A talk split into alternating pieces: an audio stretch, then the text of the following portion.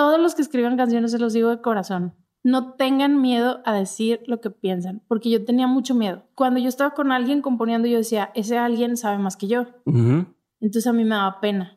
Cuando yo quería dar una idea, ponle todo.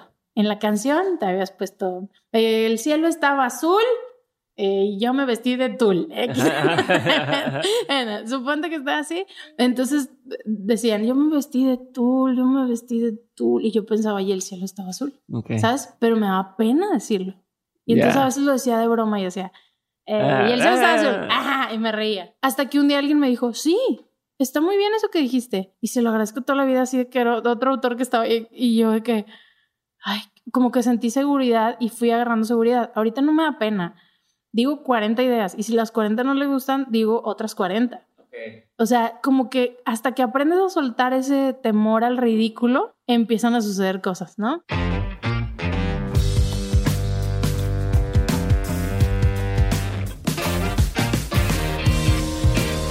Hola a todos, yo soy Diego Barrazas y les doy la bienvenida a un episodio más de On School, el programa en el que te traigo expertos para enseñarte lo que no se puede aprender en la escuela. Originalmente este iba a ser un episodio solamente de On School, pero la conversación nos fue llevando a otros lugares y al final terminó siendo una mezcla entre los dos tipos de episodios. Cuando lo escuches vas a entender a lo que me estoy refiriendo.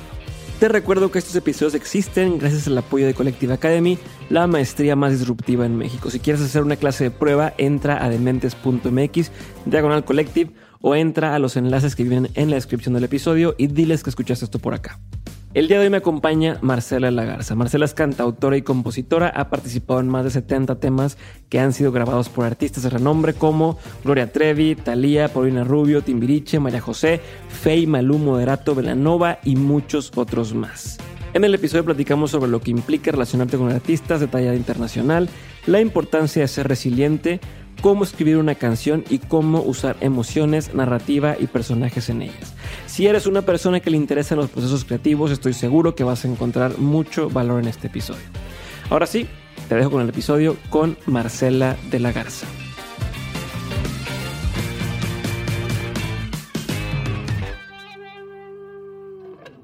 Marcela, bienvenida a este episodio de On School. Te agradezco mucho el tiempo que estés aquí conmigo. Significa mucho para mí. Sé que vas regresando de Miami, estar ahí con, con Gloria y Ángel. este, entonces, eh, gracias por tu tiempo y nos vamos a ir de lleno a, a, lo que a lo que vinimos, ¿no? Gracias a ti. Gracias, gracias, gracias. eh, quiero saber, o sea, la gente cree muchas veces que, que la industria de la música no se puede vivir de eso o que tienes que ser sumamente famoso eh, para poder tener una, una, vida decente en el tema de la música y demás. Eh, y en muchas ocasiones también creen que tienes que estar al frente de, ¿no? Como tienes que ser el artista, el cantante y demás. Y hace poco em, di contigo y, me llamó mucho la atención que tú vives de esto hace 10 años, eh, si bien las conferencias y demás, pero tus canciones las cantan muchos artistas, muchas canciones, son más de 70 canciones que, que, otras personas cantan tuyas. Entonces quiero entender brevemente, antes de pasar a, todo el tema de la composición y cómo se compone y cómo se vive la música y demás, quiero entender, eh, tú no estudiaste esto, tú estás estudiando, ¿cómo diste el brinco? O sea, ¿cómo, cómo, cómo pasó? ¿Qué fue? Pues mira, yo estaba estudiando odontología, muy feliz, y un día se me ocurrió hacer una canción porque tuve como un encuentro espiritual y lo quería expresar. Que luego me gusta esta parte de la historia porque creo que empecé por las razones correctas, que es como querer expresar algo, ¿sabes? Y no como persiguiendo la chuleta. Ajá, Sí, sí, sí. Fue como que yo quería sacar algo que yo sentía y entonces en ese momento había un concurso en, en la facultad que se llamaba Don Tocanta. y yo fui y en Valiente me, me inscribí.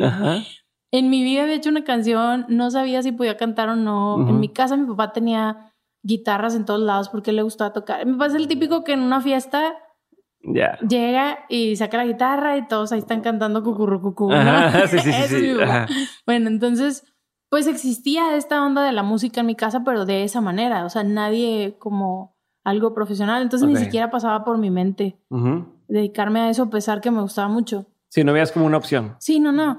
Entonces yo lo hice simplemente para eso y terminé ganando ese concurso entonces como que eso me abrió otro panorama Y seguí en odonto, todo muy bien, mis pacientes, felicidad, todo perfecto.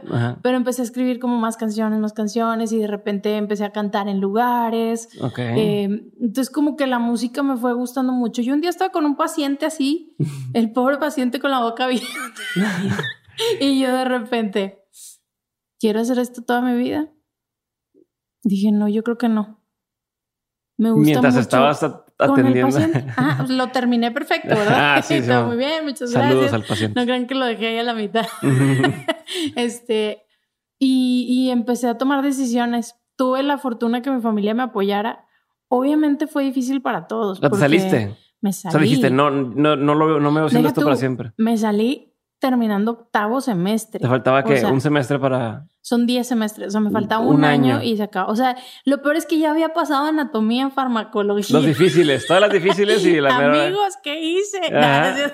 No, me salí, pero la verdad es que yo sentía, o sea, en mi mente era así, si yo me quedo aquí, yo voy a terminar, yo, trabajaba en el consultorio con mi tía, que es una súper ontopediatra de aquí, y yo decía, si yo, si yo me quedo aquí, voy a voy a terminar y voy a empezar a trabajar en esto y lo voy a dejar lo otro por un lado. Okay. estaba segura porque tenía como de alguna manera la puerta abierta en esa, en esa rama, ¿no? Y ya, pues entonces empezó, ahora sí, la guerrita, porque entonces te sales bien valiente y luego, órale, cántale. Y canté en todos lados. Canté mil veces. Yo me independicé de mi casa muy chiquita, entonces pues era pagarle la renta y pues para pagar la renta había que cantar bastante. O sea, yo me acuerdo que a veces yo llegaba y tenía las, las manitas así que los dedos se me veían, que la, rayita con sangre de, tanto estar tocando la guitarra. y cantando en lugares porque en el momento esa era la, manera de hacer que llegaran las canciones. Yo no tenía idea. O sea, yo mm. nunca me imaginé que iba a ser compositora jamás. Ok. Entonces, voy a cantar y, y ahorita me está dando dinero y ¿cuál era el plan? Ajá, o sea, mi plan era hacer algo en la música que no sé, pero yo quería que fuera con la música. Ok. Entonces empecé a cantar como por todos lados, canté en todos los lugares del barrio antiguo que existieron. Andaba yo con mi guitarrita ahí de madrugada de un lado para otro.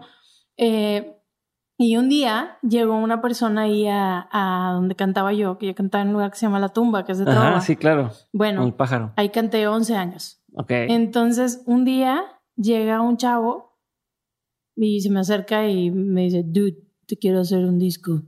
Y yo, sí. ok, o sea, ni nos conocíamos, no teníamos idea uno del otro, nada, nada. O sea, te vio cantar y te dijo, quiero hacer un disco. Dude, te quiero hacer un disco. Así yo, y yo, ok. Y me dijo, bueno, te veo mañana. Estas historias como uno ni le piensa ni nada.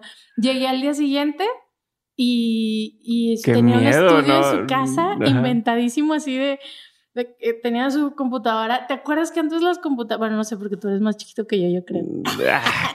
Pero tal vez te han contado tus abuelos.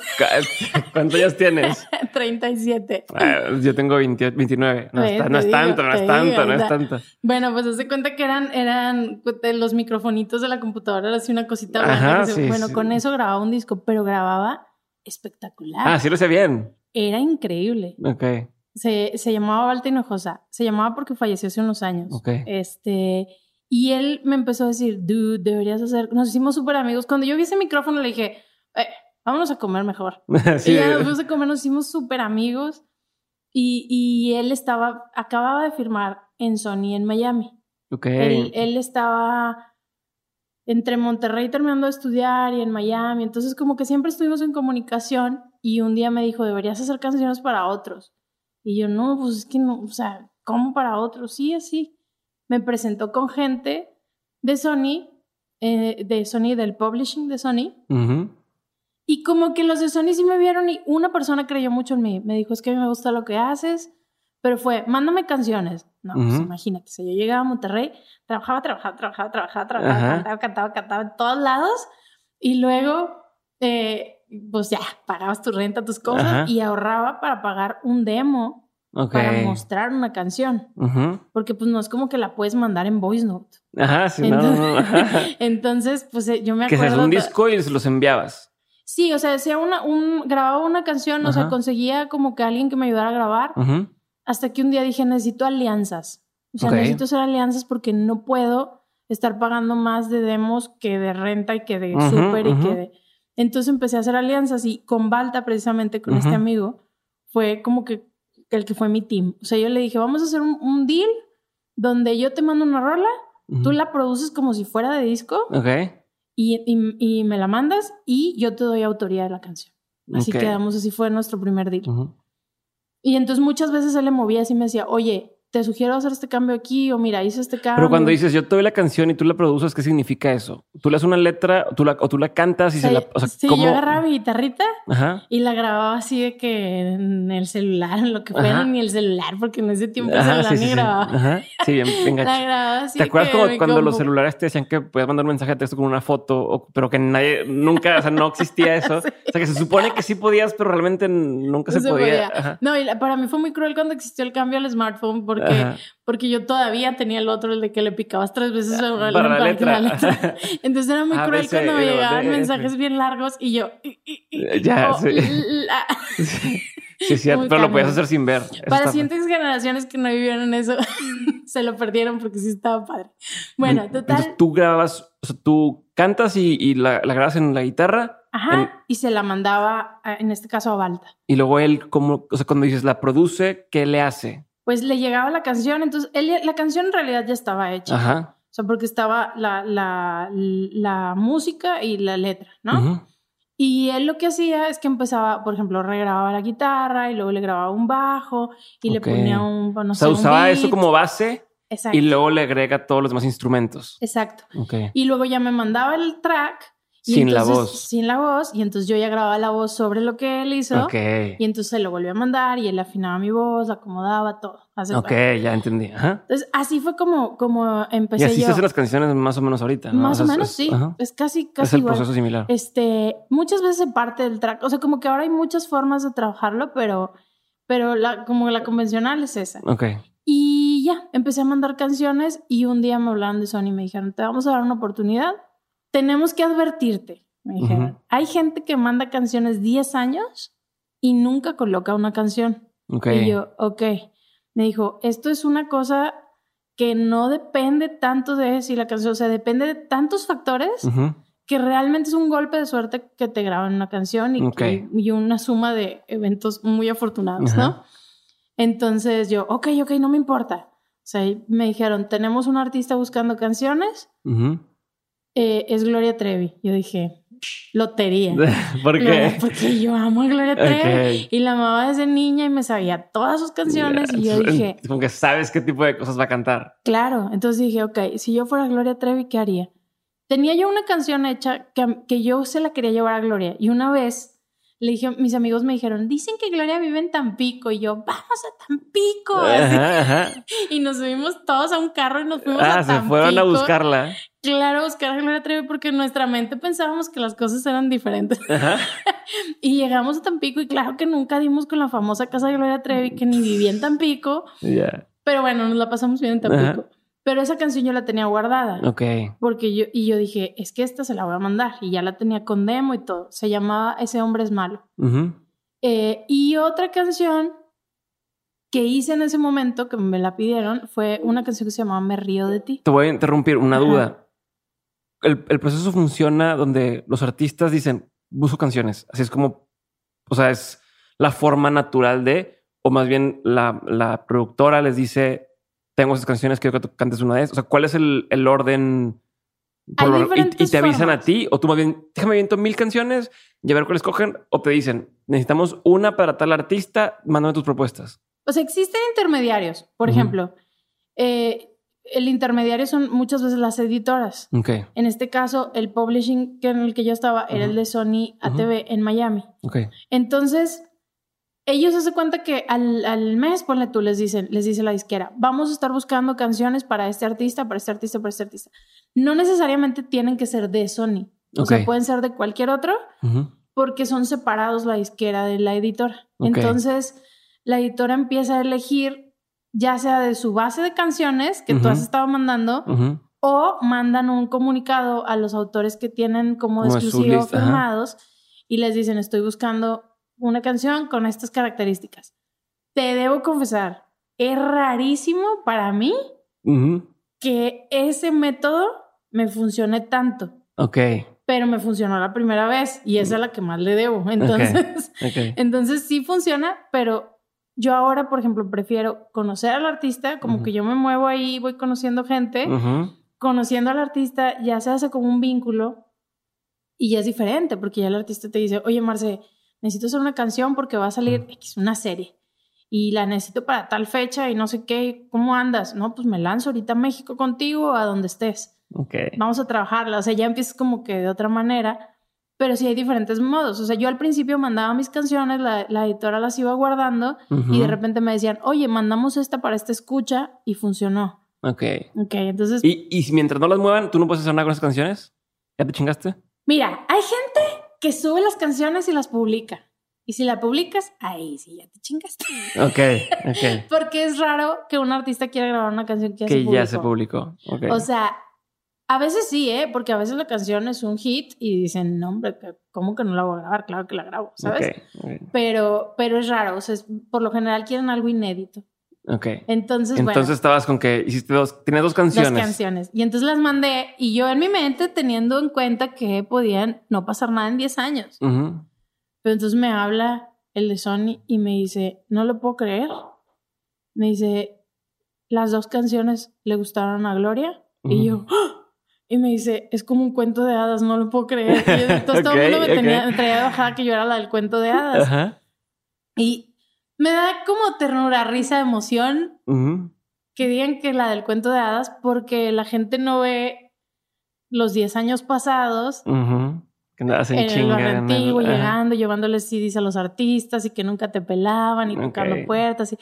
Pero está padre que la gente te vea como la del cuento de hadas. Entonces yo decía, sí, prefiero que digan que fui la sortuda que las primeras que mandó jalaron. Ajá. ¿Sabes? Sí, sí, es parte del, del encanto ahora, ¿no? Pero vale la pena contar que no precisamente es tan, tan encantador así al inicio.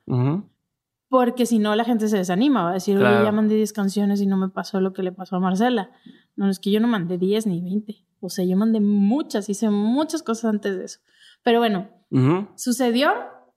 Una duda, ¿las mandas cantadas como intentándose el estilo del artista o todo tu estilo y luego cambia por completo? O sea, o sea yo tengo voz como de niña de 13 años y Gloria, Gloria, tiene una voz así de raza. Entonces nunca me saldría. No, yo las canto como yo. Ok. Y, y en realidad el artista Mira, hay artistas que tienen, se lo pueden imaginar. O sea, yo, yo ahora, mm. actualmente a Gloria le puedo llevar una canción tarareada, así, hasta sin guitarra. A veces queda, oye, no traigo la guitarra, pero te la canto.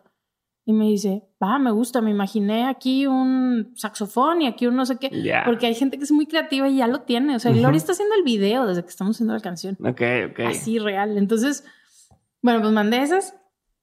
Les gustaron y un día me suena mi teléfono y era Gloria. Y yo me super emocioné. y los de Sony fan, claro, y los de Sony te dan como, bueno, cualquier editora te da como la instrucción de que no te portes como fan. O sea, tú tranquila porque es un trabajo. Tú profesional. claro, o sea, te habla Gloria Trevi. Bueno, a mí yo sé que a lo mejor otra gente sería más prudente, pero ya no. yo empecé, Gloria, te amo, te tengo que decir que yo me canto tus canciones desde que yo era niña. Y Gloria, así que nada, se empezó a reír. Que gracias, y Gloria es súper linda. O sea, ¿te valió queso lo que te dijeron los del... Por el arco del triunfo me pasó todo. Este, pero estuvo padre porque hicimos un buen lazo. Luego nos, me dijo, quiero cambiar, ese hombre es malo, me están pidiendo un tema para una novela que se llama Teresa. Me dijo, entonces, pues es una chava que es bien mala. Me dijo, entonces le quiero cambiar a esa hembra es mala. Me dijo, pero voy a adaptar toda la canción. Le dije, haz lo que necesites hacer, dale. Ya. Entonces Gloria adaptó toda la canción y luego la otra que me mandado Me río de ti estaba muy cortita. Me dijo Gloria, le voy a agregar cosas porque está cortitita. No importa lo que tú quieras. Entonces ya me yo.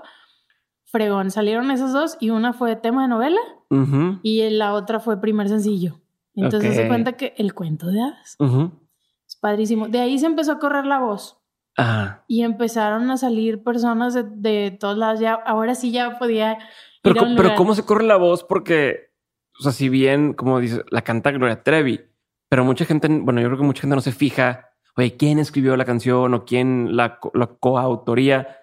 ¿Cómo, ¿Cómo llega más gente? O Mira, nosotros no nos fijamos, pero creo que en la industria sí se fijan un poquito. O sea, porque a mí me llamaron, por ejemplo, después, eh, bueno, hablaron a Sony para pedirme em, para hacer un proyecto, por ejemplo, con Paulina Rubio. Ok. Y entonces me había dicho la gente de Paulina, o sea, no sé si a ella, pero la gente de Paulina le había gustado eh, la canción de la novela. Ok. Entonces dijeron, ¿quién es? Ay, pues es la misma que trae el sencillo este. Búscala. Vamos a hacer un, equipo con Paulina a ver cómo se sienten las dos. Ok. Y así, y así pasó. Entonces, de ahí se empezó a correr la voz y luego. ¿Y entre los artistas se hablan? Sí, entre los artistas sí, sí Por ejemplo, a, mí me, a mí me recomendó Gloria. Por ejemplo, yo supe. A mí me habló Talía por unas canciones que le habían llegado pero también había escuchado canciones de Gloria y entonces Gloria habló con ella y también le dijo, ay, te la súper recomiendo, no sé qué. Entonces como que entre ellos, la verdad sí te ayuda un chorro que te recomienden, porque también está bien difícil el mundo de el artista. O sea, es un mundo de mucha discreción y de mucha prudencia y no puedes como hacer ciertas cosas. Entonces sí creo que se mueven entre gente que confíen entre ellos, ¿no? Ok. Este, bien padre. La verdad es que ya de ahí siento que la editora me ha servido mucho, por ejemplo, para temas legales. O sea, yo, yo ya me quedé, de ahí me firmaron. Me dijeron, no, te queremos firmar exclusiva. Y yo, ok. Está bien. Acepto. Este, pero me ha servido como para temas legales. O sea, de repente que alguna cosa, que una canción, o que una división, o que un porcentaje, lo que sea, ahí sí acudo a la editora. Pero en realidad, mucha gente, muchos autores me dicen, es que yo quiero que me firme una editora. Y yo digo, en realidad, si tú eres movido, eres tú. O sea, de las canciones que me han grabado, el 80% he sido yo. Le debo a la Que buscas directo a, O sea, o llegas a contactar al artista, ¿se cuenta? O de repente me agarraba yo al principio y decía, voy a hacer eh, talleres. Y entonces mm. ahorraba, me compraba un vuelo a México, me iba a casa de un primo que vivía en México a dormir en su sillón. y ahí me quedaba una semana. Y entonces yo llegaba y le decía a los de Sony de México, pónganme talleres de composición. Y me decían, ok, mira, la gente por lo general hace dos, tres talleres a la semana. Y yo decía, no, yo solo tengo una semana. Y yo le decía, no, no, no, es que ponme más. Pues un taller es una clase para la gente. Sentarte con alguien a componer. Le llaman ah, taller de taller composición. Taller de pero sentarte con un artista. Puede ser artista o, puede ser otro autor. Ok, ok. Entonces yo al principio lo que quería era como aprender y ver a los demás como, o sea, Ok, es que yo entendí. Pensé que un taller era tú das una clase a gente que quiere aprender a componer y de ahí ganabas dinero. No. No, no, no. No, no, no, no. Esta etapa fue de nada ganar dinero. Ok, ok, ok, ok. Hay un tiempo de no ganas dinero y luego ya empieza a caer regalías y todo, ¿no? Entonces, pues más bien era inversión, invertir. Entonces me fui a, México y así hacía mis, mis, mis talleres de composición y entonces me ponían, o sea, me acuerdo que le dije a Sony, ponme tres diarios. Y él, ¿cómo tres? No. Y yo, es que ponme tres, ponme uno en la mañana, uno en la tarde y uno en la noche. Marcela, pero no, o sea, yo sí, es que necesito aprovechar. Entonces yo regresaba de una semana con 12, 14 canciones. Ok. Entonces yo decía, ok, ¿qué voy a hacer? Unas las voy a grabar. Yo me aprendí a grabar sola, compré mis programas, meditaba. O sea... ¿Qué sucede en ese taller? O sea, para un ejemplo. ¿Y cuánto dura cada sesión? Depende. O sea, por lo general, hay gente que hace un taller un día, hay gente que le, le dura un taller cuatro o cinco días, están trabajando la misma canción. Ah, ok. O sea, en un taller trabajas una canción. Trabajas una canción.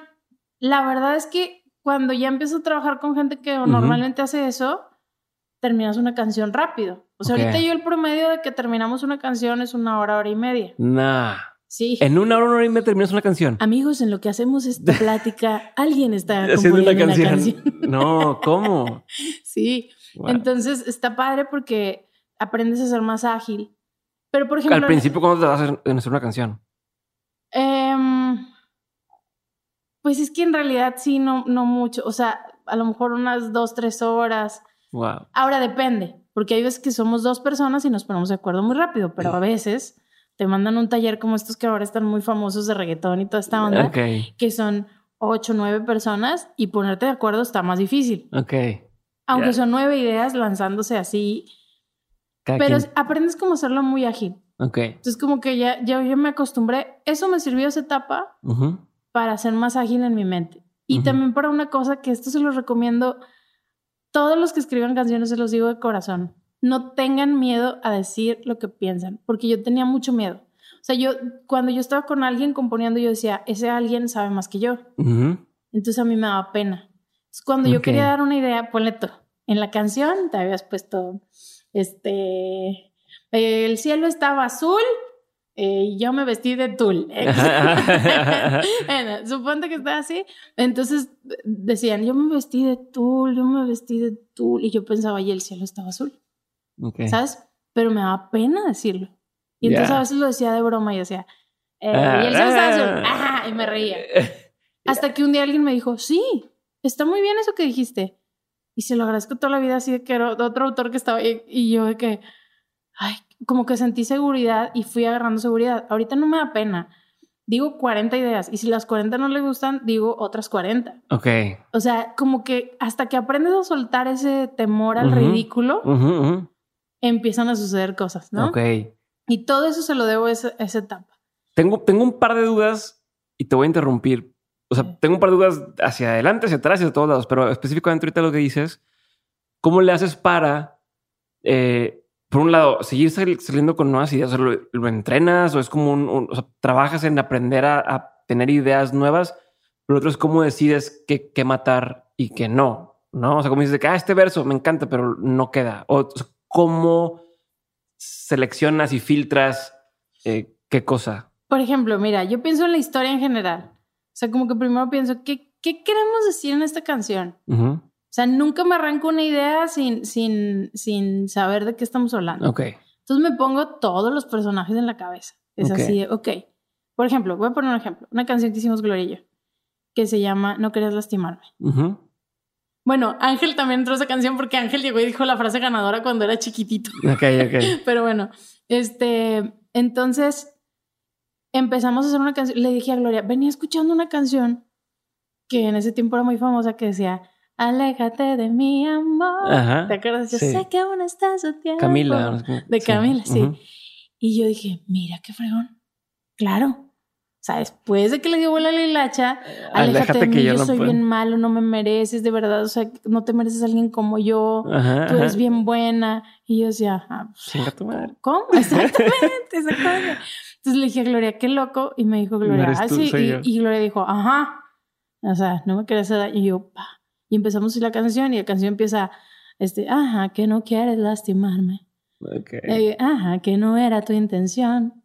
Eh, y empiezas a contar la historia y luego, el, o sea, ya cuando vas a entrar al coro, al precoro dice, o sea, lo hubieras pensado cuando me atrapaste en las cuatro paredes de tu habitación y cuando, o sea, fuimos contando todo, o sea, era una contestación sin que la gente supiera que una contestación y además tú, tú, te inspiraste en ese sentido de, ok, voy a contar va a contestar a este cabrón. Exacto, era contar esa historia. O sea, pero, pero ya cuando te metes en el personaje, dices, ¿qué le dirías? Pues si te estuvieras ahí peleando y se te están votando, dices, oye, espérate, no, no, no me digas esto ahorita. eso me lo hubieras dicho antes de que me dieras un beso, antes de que salieras conmigo, antes de que viera mi corazón. ok, ok. Entonces te sueltas ahí y como que vas armando la historia. Entonces, eso nos ayuda. Ahora, una cosa que yo le he aprendido mucho a Gloria y que eso es así mi, lo, la clave de todo es a utilizar bien los espacios. O sea, porque hay canciones que en un verso dicen lo mismo todo el tiempo.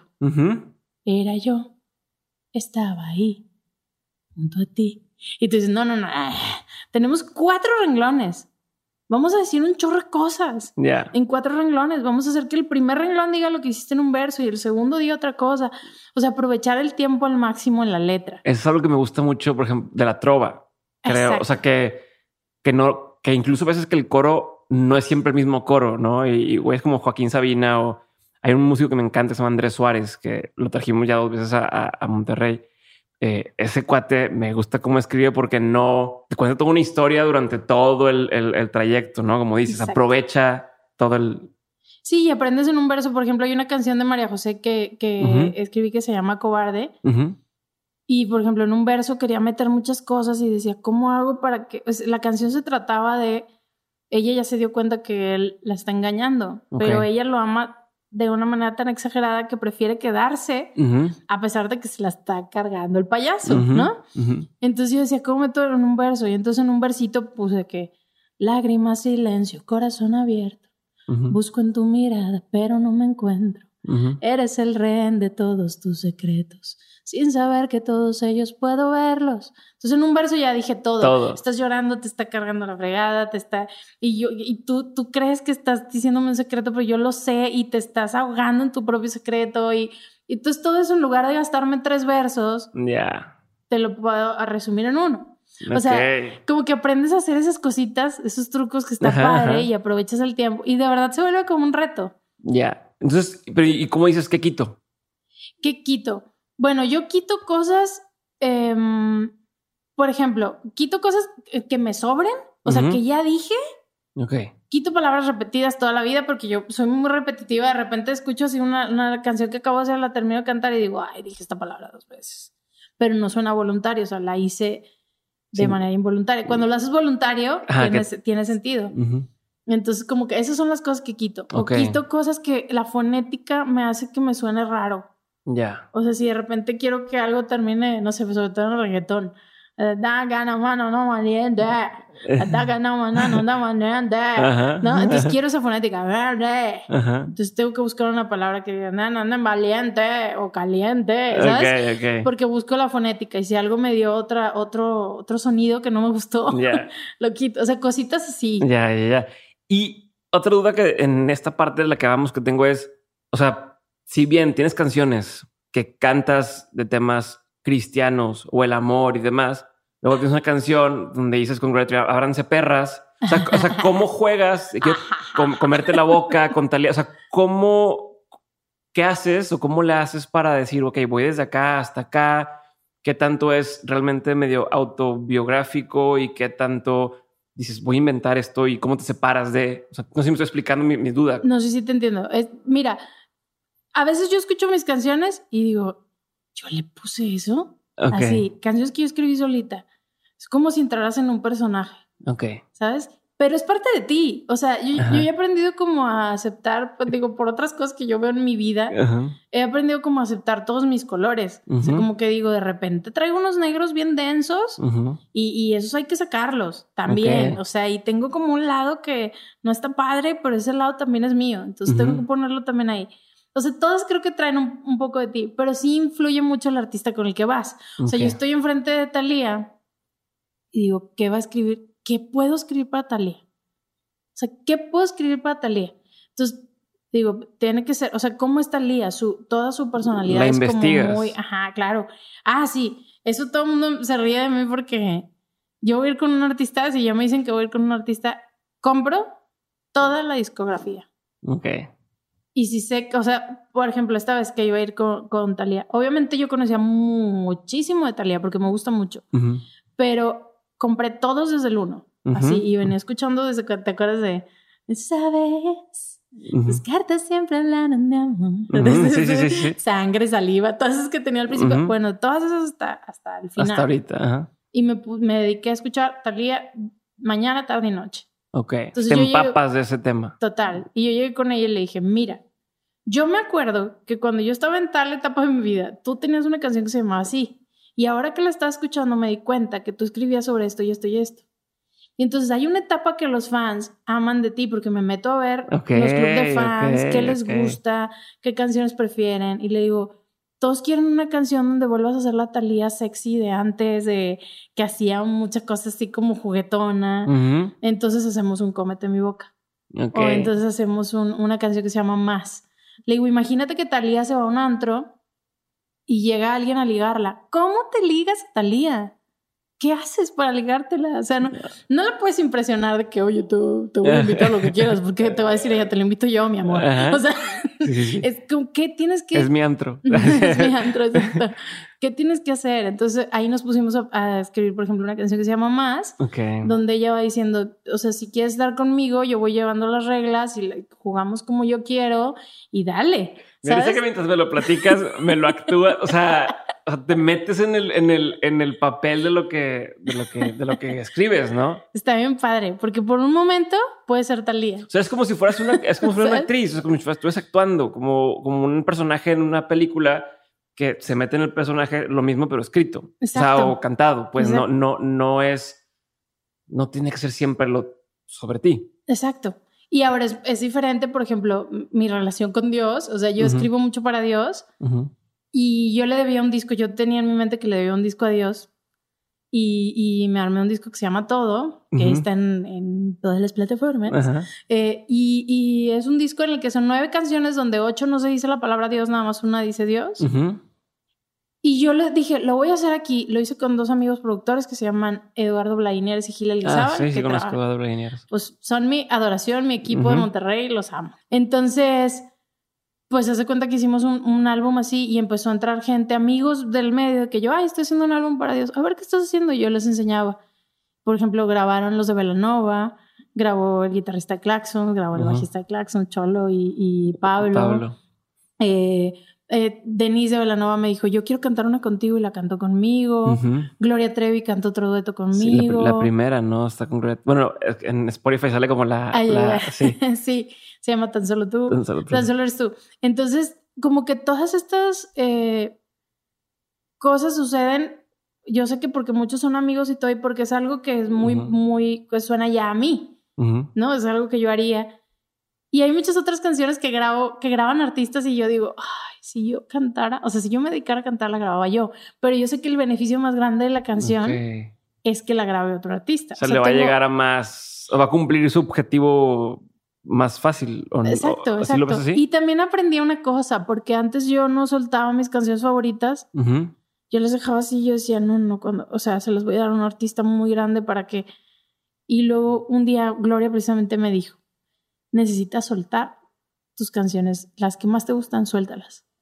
Y yo, no, pero, pero, y luego si no, me dijo, es que si no, nunca vas a hacer una canción mejor, suéltala. La única manera que, que, hagas que tu mente se presione a hacer otra mejor es dejándola ir. Y yo ahí aprendí, te lo juro, se cuenta que ahora ya rolas que yo digo, ay, esta yo la quisiera grabar. Y digo, no, suéltala. Vas a hacer otra y esa otra la vas a grabar para ti. Okay. O sea, como que sí me gusta mucho cantar y todo, pero a lo que voy es que los dos, por la pregunta que me hacías, o sea, las dos cosas, con las dos cosas me identifico. Porque igual puedo llegar con Gloria y hacer Ábranse Perras. Y claro que si me pones en un antro Perras, o sea, yo voy a hacer mi simpatía, porque no te digo que mis Venezuela pero mi simpatía. Entonces voy a salir ahí con personajes, se me va a convertir. Pero igual le puedo cantar a, Dios y para mí tu amor es todo, para mí es Dios, ¿sabes? Y, para mí es igual de honesto. Ok, me, me gusta. ¿En qué momento eh, porque esto se está convirtiendo entre episodio de On School y episodio de Mentes, pero estoy fascinado. Dijiste, ya la hice. O sea, ¿en qué momento ya sentiste que ya, ya, ya, ya me dedico a esto, ya está funcionando, ya se armó? Mira, nunca he sentido ya la hice. nunca. Yo creo que más adelante tal vez. No, nunca he sentido ya la hice, pero sí he sentido el, el decir voy a soltar y voy a dejar que las cosas fluyan. O sea, trabajé mucho tiempo cantando en muchos otros lugares, como que no soltaba eso hasta que empecé a fallar. Ok. O sea, ya no podía llegar a un lugar a cantar porque me hablaban un día antes y me decían, mañana tienes que estar en Nueva York a tal hora. Ya. Y entonces, como que sentí que la vida me forzó a tomar la decisión. Y dije, pues la voy a tomar. Y yo pensaba así, la tomo. Lo peor que puede pasar es que me regrese. Ajá y no está tan peor. entonces, no pasaba nada. Entonces, un día dije, tengo que dejar de cantar en lugares, tengo que dejar de, tengo que estar 100% en esto. Y lo, tomé la decisión y lo hice y empezó a fluir. Hay un momento como en el que empiezas a escribir, escribir, escribir, te empiezan a grabar y grabar y grabar, pero todavía no llegan las regalías, porque las regalías se tardan como un año en dar la vuelta. Eso te iba a preguntar también. Ajá, entonces ah. ese año te sientes que te mueres. explícame cómo funciona eso y, cómo es el, sistema de regalías o cómo funciona. Recordando para quien está escuchando esto y dice quiero escribir canciones para artistas y dice ya, ya me escogieron una, ya chingue. No. Bueno, si, si escogen una, punto número uno, terminas la canción, registro. Ok. Uno, porque conozco gente que me dice tengo 200 canciones y no sé qué y se las canta a todo mundo y no registro. Mm. Eso es muy importante porque estás protegiéndote a ti, estás protegiendo el futuro tal vez de tus hijos. El indautor, ¿no? Ajá, te puedes registrar en indautor. Está súper fácil, te puedes meter ahí a, Ahora, si tienes una editora, muchas veces la editora lo hace por ti. Pero está bien que sepas cómo hacerlo tú independientemente de todo eso, ¿no? y registrar. Una vez registrada la canción, ya la puedes mostrar y todo lo que tú quieras. Y ponle que un artista te topaste un día en un restaurante, un artista y fuiste y le pusiste unos audífonos y le dijiste, escucha mi canción y te dio tres minutos de su tiempo y le encantó. Ajá. ¿Sí? Cuento de hadas. ¿Te ha pasado? porque a mí me pasó el cuento de hadas, entonces, no, no te digo, o sea, puede pasar. Ok, ok. A mí me pasa conocer gente de, de, en un lugar, o sea, por Twitter. Ya. De escribirles y, ay, qué padre, ay, que no sé qué, oye, pues a ver si un día componemos. Sí, claro, componemos. ¿Cuándo? Cuando vengas a México voy a México mañana. O sea, y me voy y llego y se armó. Y yo creo que se arma más porque, porque no supieron cómo Ya le dio pena de que, ay, güey, sí va a venir. Pero termina pasando algo bien padre y se hace un team fregón y terminas trabajando con ellos años. Ok. Entonces a lo que voy es que se atrevan, ¿verdad? Y si ya te van a grabar la canción y todo, pues entonces sí, ¿quién va a manejar tu canción? Está un poco difícil hacerlo sin una editora. Ok. No tienes que firmar exclusiva con una editora no tienes que quedarte solo con ellos. De hecho, puedes hacer tus canciones y si un artista la va a grabar, buscas dos, tres editoras y les dices, oye, tengo esta canción, ya me la van a grabar, ya va a salir tal fecha. Quiero firmarla con una editora y, al mejor postor. Ok. Porque la editora obviamente te quita una rebanada del pastel. Pero ya no eres tú persiguiendo a todo el mundo para Ellos están al pendiente de, de... las ventas. Exacto. La, editora hace las ventas. Y hay, otra, hay otras empresas que se encargan de la ejecución pública que puede ser la Sociedad de Autores y Compositores Mexicanos o ASCAP o BMI o, o sea, todos estos... Este... Están al pendiente de ver, ah, lo usaron en una película o lo usaron en YouTube o lo usaron en tal lugar, debe regalías. Ellos están contando todo y te está llegando a ti una, una como facturita mm. mensual donde están cobrando el dinero. Entonces, lo que pasa es que a veces es poquito dinero, a veces es mucho dinero, a veces una canción no fue sencillo, a veces entonces lo que sucede es que ellos juntan todo y a ti te llega como, esto es como el Monopoly. O sea, es como que compraste una casita, pero una bien chiquita, y luego en otro compraste un castillo. Y luego en otro compraste un hotel. Y entonces cada que alguien pasa por ahí, te están juntando rentas y te está llegando tus regalías. Ahora es muy incierto porque de repente te llega una regalía que tú dices, ¡Ah! ¿qué voy a hacer este mes? ¿Cómo la voy a librar? Y al mes siguiente te llega porque salió la novela en en Tumbuctú y entonces te llega una, una regalía que tú dices, ¡ay, qué me compraré! ok.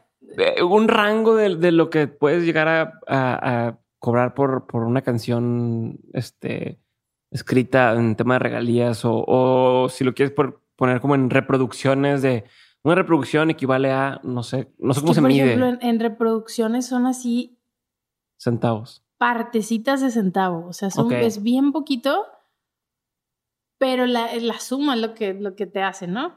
Em, puede ser, por ejemplo, hay gente que vende obras, que vende... Cuando estás con una editora, pues obviamente yo, le, yo prefiero apostar a que le va a ir bien la canción y que le va a ganar más a venderla. Pero hay gente que vende sus obras por dos mil pesos y hay gente que vende sus obras por 300 mil pesos.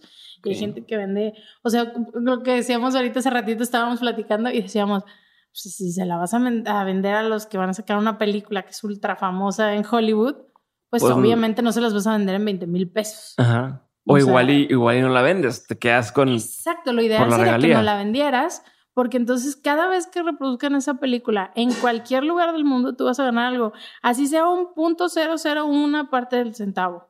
Ya. Pero súmale, imagínate en una peli de esas. Ya. Oye, a ver, entrando en materia de composición, eh, ¿cómo? Alguna pregunta muy abierta, pero ¿cómo se compone una canción?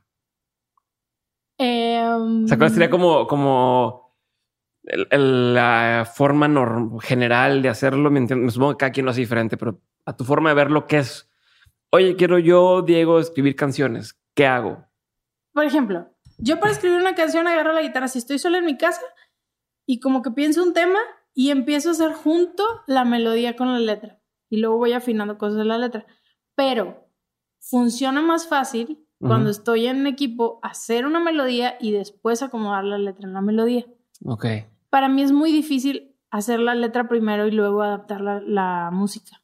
Siento que queda como muy forzadón. Ya. Ahora, ¿qué necesitas para hacer una canción? Ganas de hacer una canción. Porque yo conozco muchísima gente que no toca ningún instrumento ni nada y puede hacer una canción. Yo puedo hacer ahorita una canción y empezar a escribir de ti. ¿Sabes? Si me puedo poner aquí, ¿qué, puedo decir? O sea, me te, te, veo y digo, ¿qué puedo decir de ti? O sea, puedo decir desde que tenías un termo de tres litros de agua aquí al lado, eso lo puedo incluir y puedo ponerlo como si fuera un poema. O sea, puedo decir de que extraño todo de ti, extraño tus tres litros de agua en la mañana, extraño tu café cuando pasabas por no sé dónde, extraño que fueras por mí al elevador, ¿sabes? O sea, usar cosas así. Las vas aterrizando. Yo creo que en realidad mucha gente, mucha más gente de la que escribe podría escribir una canción. O sea, creo que muchas veces la gente no se atreve. Yo el otro día le decía a mis papás, porque me puse a escribir una canción con ellos, una canción ranchera y quedó bien padre. Pero les decía a mis papás, piensen en una canción que ya exista. Así. X. Voy a decir una de Paquita al barrio. Rata inmunda, animal rastrero. Y les decía, ok, quítenle la letra y pónganle otra en ese mismo espacio. Ok. Y póngale, ¿qué te digo?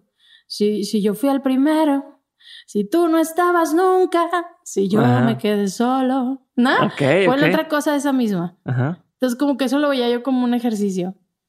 Entonces, imagínate que eso lo hiciste en una melodía. Ahora, afínalo a que, a que las, las que realmente estén rimando, que suene bien, que tú sientas que está cómodo de cantar, que no está apresurado, que te guste mucho el coro, que el coro diga algo bien padre, busca un concepto y ponle ahí el concepto y pon un buen final, ¿no? Y así, así les iba diciendo. Entonces, una vez hecho eso, lo hiciste sobre una melodía que existía. Inventa una melodía inventamos melodías. Cambiar el ritmito, ¿se cuenta? Yo llego a mi casa y veo a mis perros y empiezo. ¡Ay, ese perro que está bien abuelo! ¡Que no! Les a inventar canciones ahí jugando. Si ya piensas en canción, se me hace, ¿no? Como que tú ya tu forma natural de, de pensar las cosas es con tonadita y todo. no, pero escucho que mucha gente lo hace, por ejemplo, con sus con los bebés o con los bebés. Ajá, yo ahorita que estoy con, con, mi hijo Santiago y todo el tiempo viendo que cantarle y pues, dices, ¿qué la madre que estoy inventando? Exacto. Bueno, imagínate que agarras una melodía de esas y, un día le pones como ejercicio una letra a esa canción. Es exactamente eso. Exactamente eso. Nada más que sentarte a hacerlo. Y otra cosa, yo antes me esperaba siglos a que según yo llegara la inspiración. Y a veces en un año hacía una canción. Y a veces el siguiente año, bueno, hice dos porque me llegó la inspiración y estaba triste o muy feliz, lo que sea. Ahora yo ya me lo pongo por disciplina. O sea, yo ya digo, y, ok, y si el día de mañana me dan un taller con quien te guste, vamos a decir, quien te guste. ¿Con, quién quieres? ¿Con quién quieres? ¿Con quién quiero estos tres artistas? Quiero escribir canción para ellos. Siento que me falta Ricky Martin. Ajá. También pensé en Ricky Martin. Yo quisiera Ricky Martin, yo quisiera Shakira también. Claro. Em, pero en realidad, a veces me pongo a pensar en lo que, lo que, como que lo, la gente que me ha grabado y neta a veces no lo puedo creer. O sea, como que digo, ¿cómo fui yo a dar a ese lugar? Dice, ¿cómo? Yo estaba aquí en Monterrey bien tranquilita en mi casa, ¿sabes? O sea, qué padre cómo, cómo se desarrollan las cosas. Pero imagínate que tienes una hora con el artista. A mí muchas veces me dicen, tienes de 12 a 1 con un artista. Es que qué presión. Ahorita que lo pienso, o sea, por ejemplo, a mí me toca ah, dar una, da una conferencia, ya sabes qué vas a decir. Y la das en un, oye, ¿sabes que En lugar de una hora tenemos 40 minutos. Bueno, ya que le quito, pero tú ibas a, vas a inventarte estás con, con este personaje que admiras y en teoría tú eres el profesor. O sea, sí, sí, sí. A ver, ¿no? ¿Cómo le haces? ¿Cómo le haces? Yo siento que es mucha presión. Yo, por lo general, cuando, o sea, me acuerdo de las primeras veces, la primera vez que fui con Gloria, me acuerdo que me subí al avión y en el avión lo que iba pensando es, no, no, no, no, no, no, no, no, no, así todo el tiempo, no, no, no, me regreso. No, no, tenía un pánico Ajá. Porque yo decía, yo no, esa fue la primera vez que yo hice un taller de composición con alguien en mi vida. Ajá. yo siempre había escrito yo solita en mi cuarto. Entonces yo decía, ¿qué voy a hacer con ella? Que ella viene de escribir el recuento de los años y mañana y todo tu ángel de la guarda. O sea, piénsela que sea y es tan impresionante. Ajá. y yo decía, ¿qué voy a hacer? ¿Cómo lo haces para no quedarte, que te dé pánico escénico y no? Ya estando ahí, digo, ya o sea, dale para adelante, ya no hay de otra. ¿Y sabes qué dónde me pasó? Ahora fui a un parque, en unas vacaciones fui a un parque de que, que explora como tus emociones, tus sentidos, ¿no? No quiero decir nombres porque luego le hacemos broma a la gente. No, no pasa nada, tú mejor, mejor. Ah, bueno, pues fui a uno, al de Senses, de, de, en, de Playa del Carmen, ¿no? En Cancún. Está, está muy padre, pero hace cuenta que había un lugar donde, o sea, voy a un punto con esto. Había un, un, una dinámica en la que. Tengo paciencia, voy a llegar a algo así. donde entras como una cueva y no ves nada, real nada. Te quitan los zapatos y te dicen tienes que entrar sola y sigue adelante y tienes que explorar tus sentidos. O sea, la, la idea de ese ejercicio es que de verdad empiezas a usar tus manos y tus pies y, y empiezas a escuchar, pero se te acelera el corazón horrible. Y luego yo sentí que me daba como claustrofobia. Y luego yo decía, ay Dios mío, yo quiero salir. ay no, ¿ya qué está pasando? Y llegó un punto en el que dije, ay, ya iba a decir una palabrota, pero dije, camina. O sea, camina y ahorita ya fuera, o sea, vas a salir. Solo camina, se va a acabar. Y entonces caminé y caminé y caminé y caminé y caminé. Y luego llega un punto donde te ponen un final bien bonito que no, se los voy a tomar para cuando vayan, pero te ponen un final bien bonito y te hace valorar como que tus sentidos. Pero en el trayecto estuvo, fue una tragedia, o sea, para mí. Y esa cuenta que cuando salí de ahí me acordé y dije, eso es lo que siento. Ok. esa es la sensación que me da cuando tengo mucho nervio de llegar a un lugar. O sea, es como un pánico de qué estoy haciendo, que estoy... Y eso es exactamente mi solución, camina. O sea, sigue, sigue, sigue. Camina, avanza, síguele. O sea, algo le tienes que proponer. Si llegaste aquí, alguien creyó en ti. O el artista, o el de la editora. O... Y lo peor que puede pasar es que no les guste tu canción y te regreses con tu guitarrita para tu eh, casa. Y no está tan peor. Como... Sí, como dices, sí, pues no está tan mal. No está tan gacho. Entonces, pues así es como yo, eh, yo siento que a mí me ha servido afrontar eso.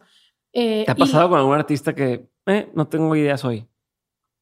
No me ha pasado. Me pasó con unos productores. Eso sí me pasó. Pero sabes que, o sea, te estoy hablando que yo empecé, a mí me firmaron en 2009. O sea, en todo ese tiempo me ha pasado una vez con unos productores, pero sentí que era todo. O sea, como que empezamos a trabajar algo y yo decía, no. Mm. Y yo, ok, bueno, que sí, no sé. Porque yo, a mí me puedes decir no 200 veces. Yo no tengo un problema con la palabra no. O sea, solo te digo, que, a ver, bueno, o dime qué estás pensando. Entonces tú ya me platicas y entonces yo ya me meto como en ese canal y ya me puedo ir por ahí. Pero me decían, no, no sé, solo no. Entonces yo decía, ¿y para dónde me voy? Como los diseñadores gráficos, ¿no? Este, métele más diseño. ¿De qué estás hablando? ¿Pero que, es otro color? no, métele más. Exacto, ¿qué no te gusta? ¿El verde, el rojo, el negro? ¿Cuál? sé como más específico conmigo, ¿no? Bueno, así, así me pasó. Y, y no pasó que no terminamos una canción. O sea, sí avanzamos, pero sentí que estábamos avanzando todos por cumplir. Ya. Ya no, ya no tenía ese, esa alma la canción. Exacto, pero sí me ha pasado esa vez. Fuera de eso, todas las veces como que terminamos fluyendo. A veces yo como que, yo siento que hay que elegir las batallas. Hay gente que quiere entrar en una canción a fuerza, ¿no? Y entonces por con tal de entrar, te dicen que no a todo para que su idea entre. Es como que hay que identificar muy bien cuando esa persona, o sea, yo, yo cuando veo que, que me toca así con alguien, que veo que está queriendo como forzar una idea, yo le digo, me gusta tu idea, vamos a usar tu idea, pero vamos a adaptarla. ¿Te parece? Sí, ok. Y hasta más al ratito les digo, esa idea que dijiste me gustó porque me hizo pensar en esto otro. Que es verdad. Ya. Pero es una manera de manejar la situación para que, porque a veces. Le das por su lado, pero luego lo mandas a la fregada. no, no, terminamos haciendo su idea, pero desarrollándola, acomodándolo un poquito más sutil, no tan forzado. O sea, y, y lo, a mí me encanta. Una vez un, un, empresario me dijo, ¿y no te animas a hacer canciones sola o qué? Porque tengo muchas coautorías. Ajá. Le digo, a veces prefiero perder, si es que se le puede llamar perder, perder el 50% de la canción, pero que sea una canción segura, que sé que al artista le fascina, que es justo lo que él quería decir y va a entrar en su disco y la va a defender para que sea un sencillo, a tener un 100% de una canción que va a decir, ay, está bien bonita. No, pero la que yo escribí está más padre voy a mm. ponerla, ¿sabes? Prefiero un, un 50% de sencillo que un 100% en el cajón. Ok. ¿No? Entonces pues, es elegir batallas. Buenísimo. Y a ver, ya para irnos acercando al final, eh, ¿cuáles han sido tres cosas que has aprendido ahora que estás metida en esta industria? Mm, uno, la empatía. O sea, creo que esa es la herramienta de un compositor y de un escritor en general. La empatía es lo más importante, pero para todo, para los empresarios, para la canción, para el artista, para y que tienes que escuchar, porque muchas veces la gente juzga a los artistas como superficiales. Y tienen muchísimo que decir y tienen, ellos conocen mejor que nadie la historia. Entonces tienes que escucharlos. Entonces, empatía, yo creo que sería eso. Dos, resistencia. Si es una carrera de resistencia, si es de.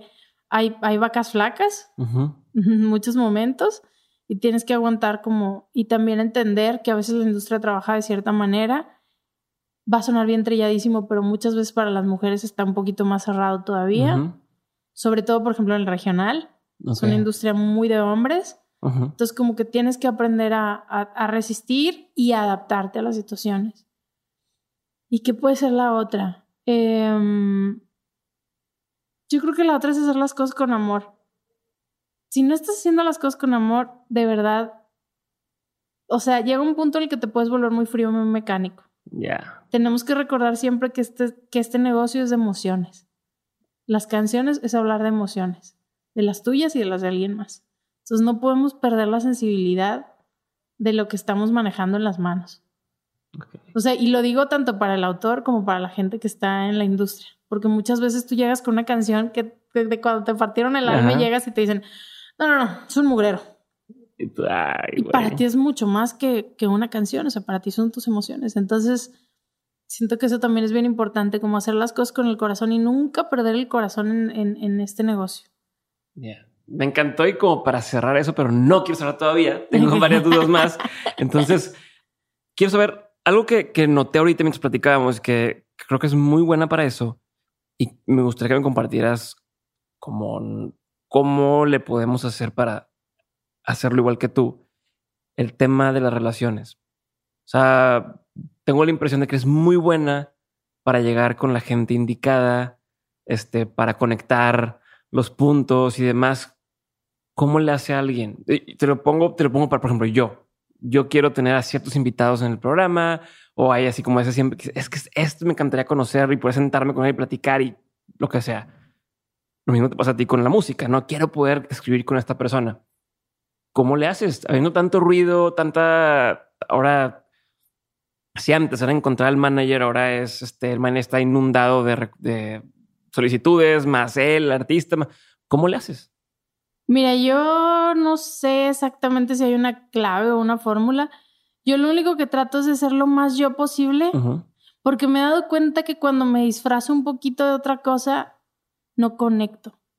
O sea, tengo que llegar como muy siendo yo y con, con lo que soy, porque, porque obviamente estás viviendo la vida de, vas a acompañar de repente a un artista y tú dices, yo en mi vida me metería ese mall. Vamos, vamos a partir de ahí. O sea, mucho menos me compraría lo que se compró, ni me gastaría lo que, porque, porque me tardaría una vida en pagarlo, ¿sabes?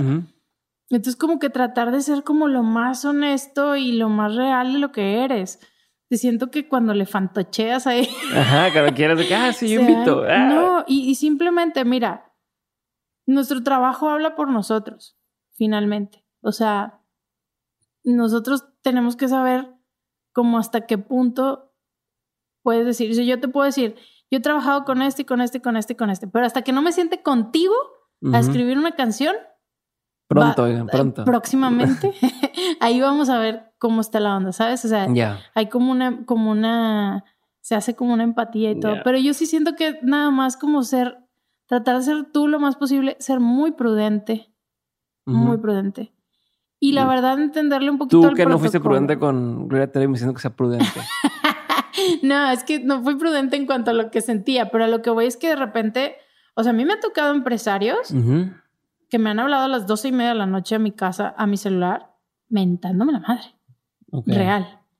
¿Cómo es posible que vas a... Por una canción que no sé qué que ibas a mandar más temprano y lo mandaste y que y te gritan y te... Y en ese momento, o sea, mi, mi Marcela de la Garza quiere salir y decirle, mira, mira perra. Y soltar, perra. Pero no, o sea, es así de... O sea, trato, digo, ok, ¿quién es este hombre que me está hablando por qué me está hablando así? ¿Qué, qué cadena hubo atrás? Pero todo esto lo estoy pensando o ¿Quién lo está regañando él y quién? O sea, ajá. Entonces yo le digo, mira, yo hice esto y esto y esto, todo lo copié en unos mails está todo en tu correo, toda la información. Lo que me estás diciendo no me corresponde a mí, pero te puedo ayudar a resolverlo. Ya. Entonces vamos a hacer esto y esto y esto y esto. Y eso claro que me acelera el corazón y esa noche no podía dormir y, o sea... Te quedas con, le hubiera dicho que... Pero ahí a lo que voy es que ahí entra como la prudencia, lo que dices o lo que no dices. También cuando vives como cosas con los artistas hay que ser un poco discretos porque tienen una vida distinta a la tuya y es muy fácil salir a la calle y contarle a la gente, no sabes lo que pasó, ¿sabes? Y como que tienes que ser muy discretito y muy... Luego otra cosa es por ejemplo, lo, de la prensa, porque luego te caen, o sea, de repente me hablan a mí y me dicen, oye, a ver, cuéntanos una entrevista, vamos a que... Y yo como que nunca sabes qué decir y luego ya vas aprendiendo también qué dices, qué no dices, cómo está. Pero eso como que aprendes regándola. Entonces yo, yo diría eso, o sea, como honestidad, honestidad, honestidad, honestidad. Acercarse lo más honesto posible porque, y una vez que la gente ve tu trabajo y todo tu trabajo habla por ti. Chingón, pero si tuvieras que explicarme o sea, eso ya, es a partir de que hiciste el contacto. Ajá. ¿no? o sea, ya, ya traje contigo, bla, bla, bla, lo que sigue. Previo. O sea, ¿cómo, ¿cómo haces para que los productores o los artistas o los empresarios digan, ah, existe Marcela, es una opción, puedo trabajar con ella? O para que el artista diga, ah, este, sí, sí quiero, o sea, es más, te contesto o te, te ¿cómo, ¿cómo llegas a? Mira, si, si yo pudiera, si yo puedo hacer el contacto directo, esa es mi primera opción. O sea, si yo tengo a alguien que conozca, que sepa, que busque, que, o sea, esa es mi primera opción. Ok. Mi segunda opción es, en este caso, la editora. O sea, yo sí dejo que a veces digo, oye, quiero ir con tal artista. No se puede, Marce. No, sí, siempre se puede. Sí se puede. Y estoy, pero como así. Me llama cuchillito de palo, así que hasta que hasta que sucede pero no, por ejemplo, hay artistas a los que sé que ahorita no he tenido acceso y que no he tenido acceso. Yo sé, yo siempre les digo a los de la editora, le digo, dame media hora, dame media hora, déjame agarrar mi guitarra y sentarme media hora con ese artista y yo voy a hacer todo lo que está en mi corazón para quedarme con ese artista 20 años. O sea, pero dame media hora, ¿sabes? Pero muchas veces también hay puertas que son difíciles de abrir. No imposibles, pero son difíciles de abrir y toman más tiempo. Entonces, pues no te sabría decir como una fórmula. O sea, yo, yo siempre diría que el contacto directo es el mejor.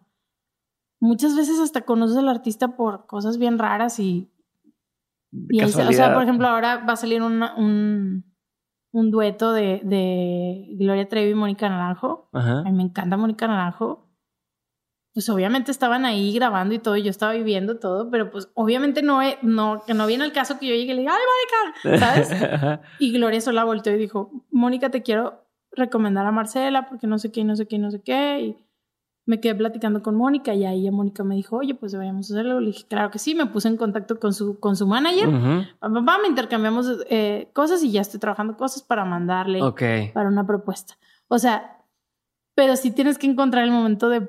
A eso me refiero con la prudencia. La prudencia. Es como que dices, o sea, no. No, incluso hubiera quedado gordo que tú, tú solita. Oye, Mónica, te quiero. sí, hasta para Gloria hubiera sido, o sea, porque, porque, yo voy contigo, ¿sabes? O sea, pero si ella ya te abre la puerta, pues dale, ¿no? Ok, ok. On School, en estos episodios, parte de lo que queremos este, poner al final es alguna recomendación de, cómo seguir eh, aprendiendo sobre este tema, ¿no? Eh, la intención es que quien escucha esto dice, no, me quedé ganchado, quiero saber más sobre esto, quiero saber más sobre composición, eh, puedan seguir estudiando esto, ¿no? Entonces, ¿me pudieras dar algún, algunas recursos, ya sea libros, películas, talleres, cursos, lo que sea, que digas, mira, vete por aquí, por aquí, por aquí, para que puedas hacer esto a lo grande? Por ejemplo, en Ciudad de México hay un, hay un taller de autores en la Sociedad de Autores y Compositores Mexicanos, donde está, por ejemplo, una maestra que para mí es de las top, que es la maestra Mónica Vélez. Ok. O sea, ella, yo fui a una conferencia de ella. O sea, yo de repente veo que hay una conferencia de composición y voy y me inscribo. Y la gente, ¿pero por qué te inscribes? Y yo, porque voy a aprender un chorro. Sí, simplemente de la experiencia de alguien más. O sea, eso, como que buscarle aprender, invertirle a eso. Entonces, específicamente, este taller con Mónica Bueno, ellos me gusta, o sea, me gusta mucho cómo maneja ya las cosas, por eso la recomiendo. Ok. Eh, segundo, o si ven alguna eh, sesión de, no sé, una conferencia o algo de composición, ir, porque algo vas a escuchar que no sabías. Ok. Aunque sea una cosa. Luego, mi recomendación uno son las coautorías. Componer con otros autores.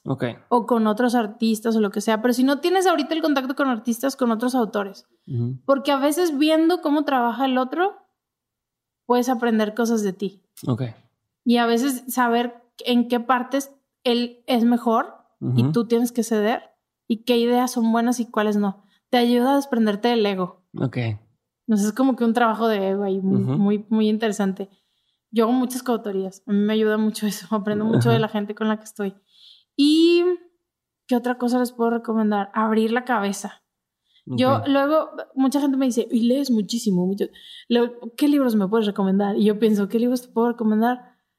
Puros bien raros, o sea, yo leo puras cosas bien raras. Por ejemplo. O sea, eh, no sé, breves respuestas a las grandes preguntas de Stephen Hawking, ¿no? que no tiene nada que ver, que estás hablando del universo y la materia y el...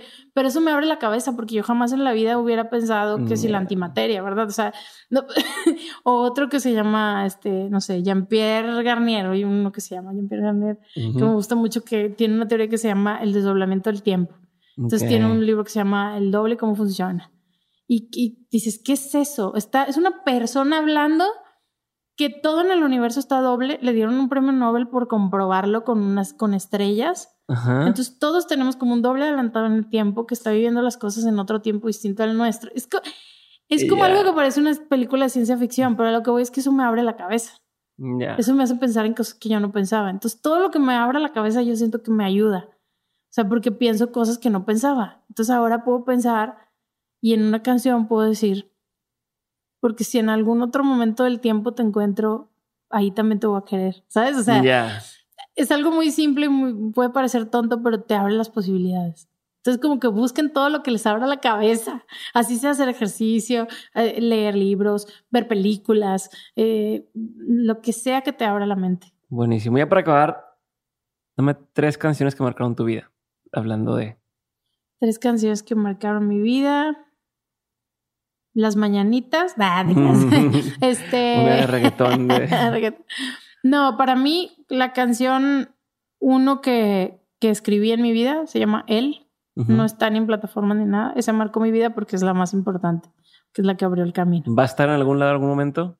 Tal vez, la, la grabé alguna vez, pero está muy mal grabada. No sé si algún día la comparto, pero bueno, la subiré. Te la, voy a, te la voy a quitar para subirla a las notas del episodio. Ándale. y luego, em, otra canción para mí sería eh, Esa hembra es mala, porque fue la de novela que hizo el contacto con la Gloria. Y la otra canción muy importante para mí es una canción que hicimos que se llama No querías lastimarme, porque es la, me, me enorgullece decirlo y lo digo con amor y con humildad, pero esa canción que hicimos eh, Gloria, Ángel y yo ha sido la canción que más reproducciones tiene en la historia de las canciones de Gloria en YouTube, por ejemplo. Ok. Entonces, para mí, saber que algo de lo que yo participé contribuye a ese conteo de su historia, siendo una historia tan importante, es muy importante para mí. Por eso esos serían mis tres, mis tres favoritos.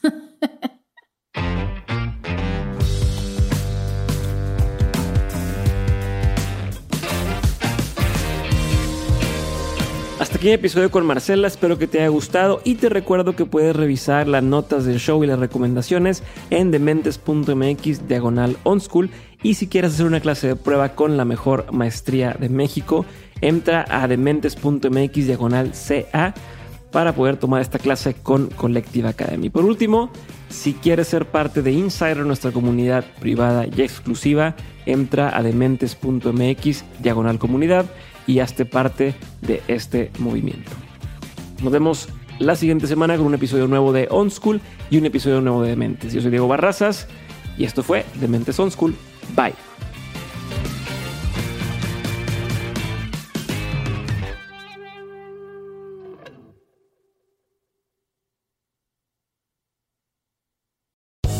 Land Casino asking people what's the weirdest place you've gotten lucky? Lucky? In line at the deli, I guess? Aha, in my dentist's office. More than once, actually. Do I have to say? Yes, you do. In the car before my kids' PTA meeting. Really? Yes. Excuse me, what's the weirdest place you've gotten lucky? I never win and tell. Well, there you have it. You can get lucky anywhere playing at LuckyLandSlots.com. Play for free right now. Are you feeling lucky? No purchase necessary. Void where prohibited by law. 18 plus. Terms and conditions apply. See website for details.